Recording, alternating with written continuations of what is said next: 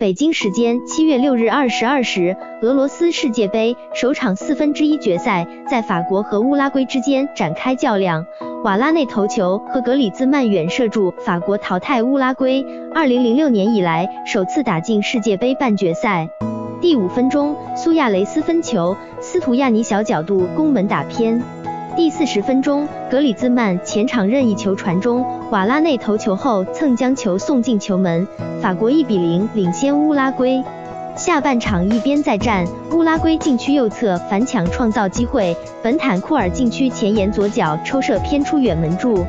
第五十九分钟，乌拉圭连换两人，罗德里格斯和戈麦斯替补出场。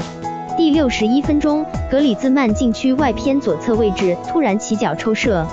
穆斯莱拉做好双拳把球击出的准备，但判断失误，没把球打出去，却黄油手将球漏进了自己的球门里。